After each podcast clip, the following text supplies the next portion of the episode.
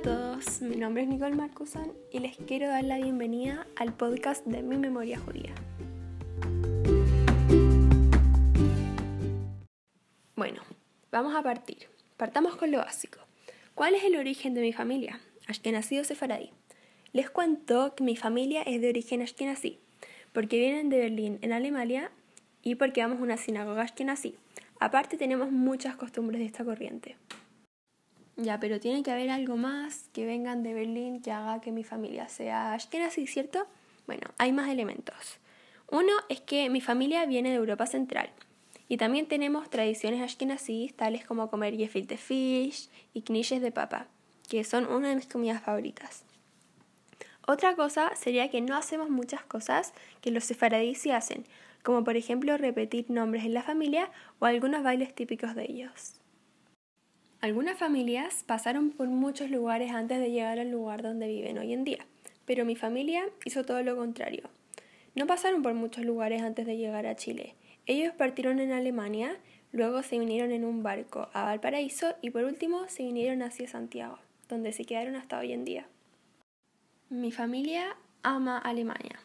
Ellos hubieran quedado ahí si fuera por ellos, pero debieron cambiarse de país debido a que estaban comenzando a sufrir las consecuencias de la Segunda Guerra Mundial y decidieron escapar antes de que fuera muy tarde para hacerlo. Alemania marcó mucho a mi familia. No solamente los definió como persona y no hizo solamente que todos fuéramos colorines, pero también está muy presente en las características típicas. Somos muy perfeccionistas, estrictos y ordenados, cosa que hace conocido a los alemanes. Pero también tenemos los aspectos de orden que se pueden transformar en enojos fácilmente si alguien no hace lo que le pedimos. Los legados familiares no se acaban nunca. Tengo muchas enseñanzas de que uno tiene que hacer las cosas como pueda y que no hay que rendirse por nada del mundo. También tenemos recetas típicas, como los arenques y los cúgenes, que han pasado de generación en generación. Y una canción llamada Opa Opa Gaita que mi bisabuela se la cantaba a todos sus bisnietos cuando éramos bebés.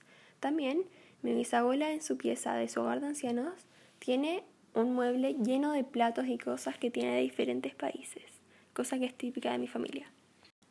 Yo personalmente creo que en la mayoría de las familias judías hay conflictos entre religiones. Por ejemplo, en la mía hubieron conflictos debido a que mi familia y muchas otras fueron perseguidas simplemente por el hecho de ser judíos y por tener creencias y tradiciones diferentes a las de los demás. Siento que todos estos conflictos y cosas no han sido algo fácil de llevar para mi familia, debido a que como religión hemos sufrido momentos muy difíciles y algunos de mis familiares han tenido traumas debido a las situaciones vividas. Pero con todas las situaciones uno gana fuerza y aprende cómo vivir su vida teniendo mucha experiencia. Muchas personas se pueden preguntar, ¿por qué tus antepasados siguieron con la religión a pesar de que sufrían tantas consecuencias a diario? Pero yo creo que lo hicieron porque es una religión muy linda y también es muy significativa familiarmente. También, cuando una persona es criada con ciertas costumbres, estas se hacen esenciales y necesarias para que uno pueda vivir su vida, por lo que los momentos difíciles no, no son lo suficientemente malos para contrarrestar todas las cosas buenas que te da esta religión tan especial y bonita. Un momento que me enseñó la Mora Nicole, que me influye diariamente en mi memoria judía, es cuando nos enseñaron que rezamos mirando hacia Israel porque ahí se encontraba el Beit. Eso me hizo darme cuenta que eso influye diariamente en mi memoria familiar todos los años cuando rezamos y miramos hacia Israel. Puede que muchas veces no me doy cuenta, pero detalles como eso están muy presentes en mi vida.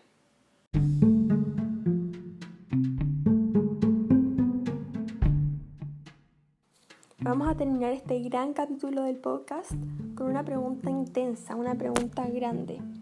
Voy a decir ¿Qué evento he visto de la memoria judía desde séptimo hasta hoy en día me ha marcado más? Eso es muy difícil porque han pasado muchos años, pero creo que tengo la respuesta perfecta.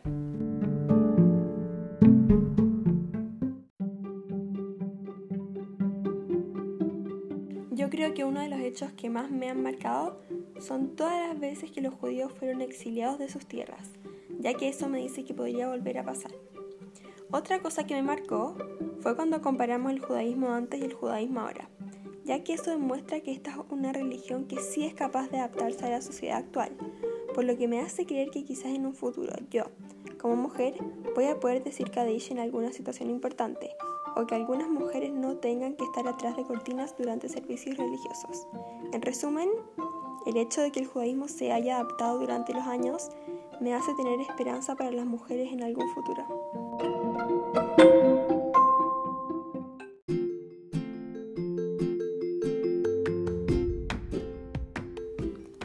Hayan disfrutado el capítulo de esta semana.